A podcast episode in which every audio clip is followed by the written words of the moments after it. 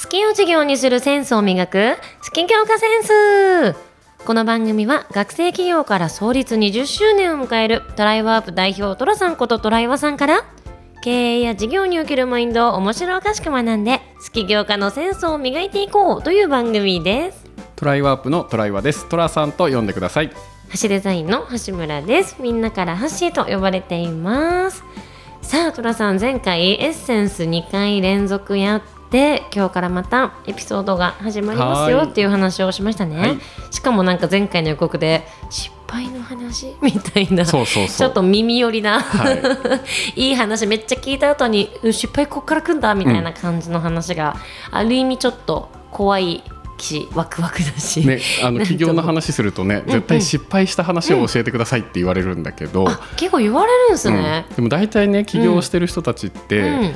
なんだろう失敗もその後成功のもとになってるので、どれが失敗だったかって結構難しいこともあるのね。確かになんかその一瞬で切り取ると失敗かもしれないけどなんかほら前もあったけど後悔しない生き方を多分皆さんしてるから、うん。その一瞬は失敗かもしれないけどそれすらを成功に導く糧にしてるみたいな感じ。そうなのでね失敗に、うんまあ、これですって答えるの難しいんだけど なるほど。今回のお話は もうこれぞ失敗と言うんだよってもうどうからどう見ても失敗認定できるお話になりなるます。ほど。じゃあトライバープ的ザ失敗ってことね、OK です。じゃあどんな、はい、まあでもこれがあったからこそっていう話はまたさらにねその後続いていくんだけどまあ区切るとしたらこれは失敗だったよねって本当に言えちゃうお話じゃあ満を持し。てみんなで聞こうという感じですね。はい聞いてください。はい。じゃあちょっとタイトルコールいきますね。はい、タイガーボルト事業の失敗とそこからの挽回なんだろう。失敗と挽回っていうなんかこうネガティブなワードとポジティブなワードが並んだタイトルでしたけど、はい。じゃあぜひぜひちょっとこの辺りの話を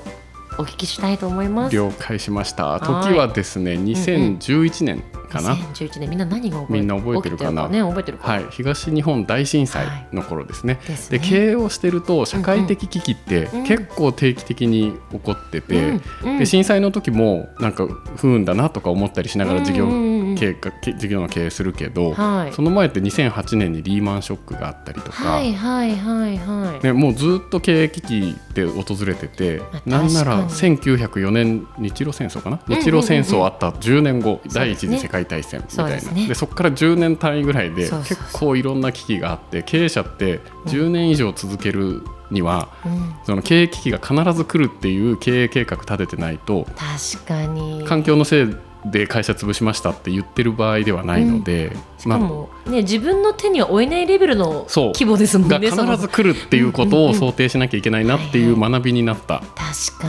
時期でもあったりします。はいでこの時期トライワープの事業において何が起こったかっていうと、はい、あのパソコンを教える仕事を大学経由でやらせてもらったりとかして。おーあの結構ねパソコン教室も、うんうん。あのね、年配の方だけじゃなくて、うん。うん大学生にもパソコンを教えられるようになったりとか、ほうほう。じゃあ結構大口でね、うんうん。そう町のこんにちはがのパソコン教室うん。だったり、うん。大学の中で教わった大学生がパソコンの先生になってでその先生が地域の年配の人に教えるみたいなことが出来上がってきた時期になります。じゃ。あマジで事業拡大中って感じ。そう理念通りにねうんで地域でパソコンを教えることで世代間交流のきっかけを作っていこうと、はいはいはいはいでその中心地が大学の中になって、うんうん。大学の先輩が後輩に教えるっていうまず世代間交流のきっかけが起こって、なるほどで大学の中で起こった循環の遠心力を地域に広げていくっていうモデルがねでき始めてた頃のお話です。すごい連鎖が生まれてますね。ね、起業してちょうど10年目あ全然10年じゃないか。7年目。7年うんうんうん。うん。7年目のことなんのお話に今日はなります。はい。でそうやってパソコン教室も運営してうん。大学生もいっぱい集まって、うん。結構ねその頃でいうと月200人ぐらいパソコン教室来てたので、ん。月の売り上げが200万ぐらいになってパソコン教室だけで2400万ぐらい売り上がって、なんとかトライはプーじゃなくなったぞっていう頃の まあその時は戸田さん一応会社からお給料もらってました？あそうそうそうもらってたよっていう話をした時かな。よかった2年半の無給時代の話が昔そうだよね。やったけど、で今はもうもらってんだよね。もらってるんだよね。よかったよかった。で他の事業もこう結構好調で、うん。こうどんどんね、うん。あの儲かってるよっていう、うんうんうん。で他の事業もそれ以上に儲かってたりとかして儲かってるよっていう頃になってきたイケイケどんどんな時感じね。にですね、はい。で震災が起こりましたはい。とで震災が起こってあの街は電気が流れなくなってそうでしばらくして回復して計画停電になって、電気が来る時間帯が限られてるあったあった。っていう時期がうんうん。あるんだけど、ん。パソコン教室もそうだし、うあのまあ、授業の方で言うと、ん。なんだろう大学生に教えるパソコン教室は、うん。パソコン購入と同時にパソコンを教えてあげてたの。はいはいはいはいはいはい。だけどパソコンメーカーがうん。パソコンは作ったもののうん。道が塞がってるからああ物資のね運べないのでパソコンの納入ができませんと。あーでそうすると3ヶ月先になりますってなるとパソコン教室はキャンセルしますみうたいな。ねん。まあないとね学べないしね。でそうやって、うん。あの授業的にはねあのかなりの痛手を。売り上がるはずだった売り上げがもう半分以上になっちゃうっていうような年だったのかな。うん。でパソコン教室の方も計画停電なのでうん。あのみんなね家にいなきゃいけないのか外に出なきゃいけないのかパソコン教室やってるかやってないかもわからない、ネットも見れないみたいな。状況だったのでパソコン教室すらうん。板で。で月謝でもらってるんだけど、うん教室はいつも通り開けますと、うん。ただ情報が取れないから振り替えも無料にしますって言って。確かにまあなんかやりようがないもんね、うん。いろいろ。だから振り替えた分の人件費も出ていく。おっと。お客さんも減る。振り替えたい人には人件費払うみたいない。で、まあ、その覚悟を決めてね、うん。あの震災中全部お店閉じちゃう人もいるけど、ね。やっぱり街に頼れる場所が必ずあるっていう社会的な役割も果たせるだろうなと思って、お金をかけてパソコン教室はもう開き続けるっていう覚悟を決めた経営判断をした時だったんだよね。すごいなんか5分前ぐらいのなんかイケイケどんどんの話から一気にこうちょっとそ辛いモードになってきてるけど。いやそうイケイケどんどんからね急に震災になりましたと、でもイケイケどんどん利益もあるから、うん。こういう時のために利益使うんだよねとかって思いながらそっかそっか。蓄えてうんね、やってたんだけど、うん。でその時にねパソコン教室に来てくれた年配の方が、パソコンってねこれからいいと思ってたけど、うん。電気がないとうん。パソコン使えないならやっぱり紙と鉛筆がいいよと、ああまあね。ボソってつぶやかれたお客様がいらっしゃって、でその話を聞いて、うんショックを受けちゃって。あトラさんが、おおやっぱりそうじゃないと、うん。電気は用意できるんだよってそれがテクノロジーだよっていうことうんうんうんうん。を分かってもらいたくて、急遽ホームセンターに行ってね、うん。でガソリンもねうん。1日並ばないと入れられないぐらいの震災の状況だったけどうんうんうん。そのガソリンを使ってうん。ホームセンターに行ってうん車用のバッテリーを買ってで車用のバッテリーの充電器を買ってすごい。で車の中で家電が使えますっていうこあのコンバーターが売ってるんだけどはいその変換器を買ってでその3点セットをつなぎ合わせてう。ん計画停電じゃなくて電気が来てる時にうん。車のバッテリーを充電してはあ。で電気が切れたら自動的に、えーバッテリーからの給電に切り替わるっていう装置をホームセンターと電子工作を合わせて自動的に切り替わる装置を作ったのね。やば。その車蓄電機ってこと？そう。やば。車キットでホームセンターのカーセンカーコーナーで。やば。すごい。でかつ、うん。そのつなぎ直したりしてると、うん。スタッフもできないから、うん自動で切り替わろうと。そうだよね。属人性を排しとかないとね。で自動で切り替わって電気が供給できるようにっていう装置を作ったわけ。やば。なんかアナログなんだかハイテクなんだかもはや分かんなくまなってきた、あもうねあの アナログがローテクかっていうと難しいけど、うん。まあ、原理はアナロすグだよね。ごいね。うんうんうん。でアナログでそれを作って、うん。で作ったから、うん。ちょっと当時はねブログをやってて。おー「トラ活動」っていうブログをやってたんですけど、初めて聞いたそう。いまだにねそのブログあって検索すると当時開発したそのキット写真出てきてそうトラ活動受トラ活動っていうね、うんうんうん。ブログがあってねいいね。そこに書いたのね、うんうん。そしたら、まあ、この前話したアミッピーの話で、はいはいはいはい。あのーいろ全国の県庁の方とおつながりができてたりとかしてたので県庁の職員さんがうんうん。この装置をん何十台か備蓄したいと、オファー。いくらでできますかっていうオファーが来たのね、うん。だけどこう電気を扱うものだから資格もなきゃ発売できないし、うん。まあ、いろんな規制もあるしん。安全性の担保をお金をもらって保証するってそんな手作り装置をね確かに。納入するのはなかなかね。確かにね。爆発しましたとか大変だよね。なかなかできないなと思って、でこんな声がいっぱい聞いてますっていろんな経営者に相談してたら、いいじゃん事業化しようってうん言ってくださる方がいて、盛り上がってきちゃっそう。たで確かに事業化だと思って。確かにちょっと最近今経営も結構厳しくなってきてるしここはうん。みたいなね、って言って事業計画書を書いて、うん。銀行からお金を借りることにうん。成功しちゃったのね。や。っぱあれだよね。スピード感速いよね。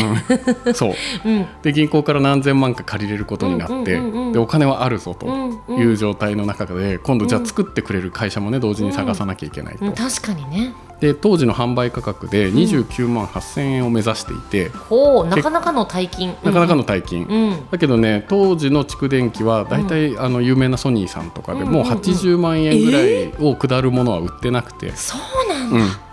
まあ、今で言うとねあのキャンプ場で電気取れますみたいなハンディなやつ売ってるけどあれと同じぐらいの性能のものがうん。当時80万ぐらいしてて市場に知れ渡ってなかったんだようね。それを作るぞと、でもその機能が29万8000だって安いもんね。うん安いでしょ、うんうん。だから、まあ、ソニーほどうんうんのなんか安定性とかうんうんうんうん。は担保できないんだけど、うんうんまあ緊急時対応するには29万8000円ぐらいだよなって思ってうんうんうん29万8000円。あとあれかな？中小企業うんのうん。一括損金にできる額が30万なの。おおそこも狙ったそこも狙って 29万8000円にしたんなるほだ。どなるほそうだそうだ。どさすが狙いの、う狙いいいね。うんうん。でそんな感じで、うん。えっ、とその29万8000円作るには、うん。まあ原価でね、うんうん。だいたい10%ぐらいがいいって言われるのまあね。確かに。うん。だそうすると2万9800円でしょ。うんうん。でそんなんで作れないかなっていうところから始めるんだけど、日本の会社回り続けて、うん。いろんなネットワークね、ん。それまでに出会った経営者の人脈を駆使して、全国の、うん。その電子機器を作れる工場をうんうん和歌山まで行ったりとかね、うん。いろんな工場をコンコンして、うんこれ作りたいと。すごい頼もうしてたんだ。って言って見積書をうん出してもらうのに、うん。みんな設計してから見積もるからって言って、あー。1ヶ月ぐらいかかると。そうだよねまああるあるだよね、うん。うんうんでもう大体30万から40万になると思いますと、えー、製造概算で。概算でね。じゃあもう全然乗っからないね、うん、であのね正確な見積もり出るのに12か月お待ちくださいと。だけど震災でしょ？みんなすぐ必要でしょ、うん。待ってられないよね。待ってられないよねってもう早く作り始めないと。うんいけないよねって思いながらいろいろなところに相談してたら、うん。中国の商社さんを紹介してくれる社長さんが現れて、おーなるほど。中国で作ってみたらっていう話になるのね。で中国に問い合わせたら、うんすごくいいのが、うん。うんこんなんでよろしいでしょうかって3日後に試作品が送られてきて、いやそうマジファンタスティックだよね。でそであの設計図はないですと、うんうんうん。使用書もないですと、うん。ただこれを何台でも作れますと。すごすぎる。マジで、はい。うん。っていう連絡でこれぐらいの値段ですって言って、うんうんうんうんまあ、2万9800円全然無理であそうだ。その中国23倍ぐらいの値段うんうんうん。なんだけど、でもさ23倍だったら夢があるよね、うん。いけるかもってなるよね、あ違うな。で中国でもうん。30万って言われたんだ、あそうなんだやっぱり。30万。これ組み合わせてこの商品作るんだったらうん30万ですよってうんうんうん。言われたのね、うんうんで日本だとまあ50万ぐらいするよねっていう、うん。でも30万で売らなきゃいけないと。ね。でどうするかって考えて、うん。結局中国でサプライチェーンを作ろうってことになって、ほう飛躍。うん。あの一社に全部お願いするから、高くなる。うん。便利でしょ？だけど、まあ、デザイン発注するときとホームページ発注するときと一緒で、うん。デザイナーとプログラマーとディレクター別の3人に頼めば、うん。それをコーディネートするお金は浮くので、そうだね。あの安くなる原理と一緒で、分離発注ね、ネジの工場、うん。あのボタンのゴムの工場、うん。コンセントのプラグの工場、金型を作る工場で全部別々にサプライチェーンを作って作ることにしたらあのできることになったすごだよね。でできることになっちゃったお話にそのサプライチェーン作るまでのお話はまた次回。もうそこめっちゃ聞きたかったけど、うん、そうだね。でも今日の話は、うん。その銀行の事業計画が通ったっていう話と、うん。あの中国は書類じゃなくて物が来て値段がそこについてきてこれ何個頼むかって。でこれだったら問題なければ、うん。発注してくれれば届けるよねっていうのが中国のビジネスの始まりで。だから早いもんね。日本の会社はもう全然遅くて、うん。やっぱり設計図ちゃんと作ってこの危険性はこうとか全部書きたいのが日本の会社で、まあ、それはそれでいいんだけどそうそうリスクのこと考えたりすれば、ねでもそしたら80万になっちゃうよねそうあともう震災間に合わないよね、うん。震災後の対応したいのにはね。う。ん。でそれで中国に頼むことになったっていううん。このでそしてその名も家庭用蓄電機の名前は、うん。タイガーボルトっていう。そのさトラ活動からのトライバーからのもう全部トラやんみたいな。虎大大好きなタイガーボルト。もう分かりやすなるほど、ね、の事業を始めましたと、これがどう失敗してどう挽回されるのかっていうお話の始まり始まりっていう。ね、これから失敗談を聞いていくワクワクだもんね、うん、これねそう。いやじゃあちょっと第、ね、今回のエピソードの1番目タイガーボルトがなんで生まれそうになったかっていうところは聞けて、はい、じゃあちょっと次回はそれがどう生み出されていったかのところを聞けるわけですね、うん、運よく生まれそうになっちゃったせいで失敗への道を歩み始めます確かにね最初にさ、はい、もう土台無理だってなったらもう失敗なかったね、そう。確かに、ね、事業計画が通っちゃったっていう融資もと、ね、お金もお金も通って中国の会社も見つかっちゃって。そうだね。今その時点でできないができるになっちゃったっていう確かにできないができないままだったら悲劇は生まれなかったっていう、うん、のにできないができるになっちゃってからのしかも二段構えでねね。できるになっちゃったんだよね、ね、いやツーコンボできた、うん、からの悲劇がどうなるのか次回お楽しみですね、はい、そんなお話でございます。楽しみにしててください。ここまでですね、はい、また次週失敗談を一緒に聞きましょう。はいまた来週。さようなら。はいありがとうございます